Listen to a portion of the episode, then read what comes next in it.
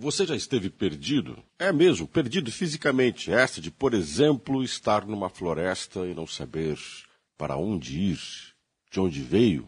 Essa sensação de estar perdido também existe na vida. Em determinados momentos perdemos todas as referências, até mesmo objetivos, metas, e ficamos assim, meio que largados, sem expectativa, com a sensação de que, e agora? Uma parte considerável fica parada, se estivesse no meio de uma floresta, perdido, fisicamente ficaria também, porque temeria caminhar em alguma direção que o deixasse mais distante da onde deveria estar.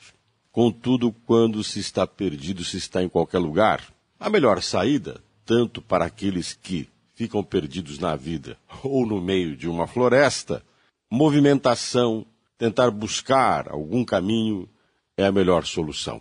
Você pode até pensar, as coisas podem piorar e eu posso até caminhar e ficar mais longe de onde deveria, mas pelo menos comece a conhecer o lugar onde você está e a traçar um caminho seu, do qual você vai conhecendo muito bem para chegar em determinado lugar. Na vida não existe um caminho certo, a não ser aquele que a gente constrói a partir de onde estamos e do que buscamos. E quando não temos o que buscar, começamos a traçar conforme nos movimentamos. A vida tem o um sentido, mas uma das coisas que dá sentido à vida é saber aonde se está, é ter consciência com quem está se relacionando e entender se é isso que queremos. E aos poucos vamos construindo uma saída e deixamos de estar perdidos.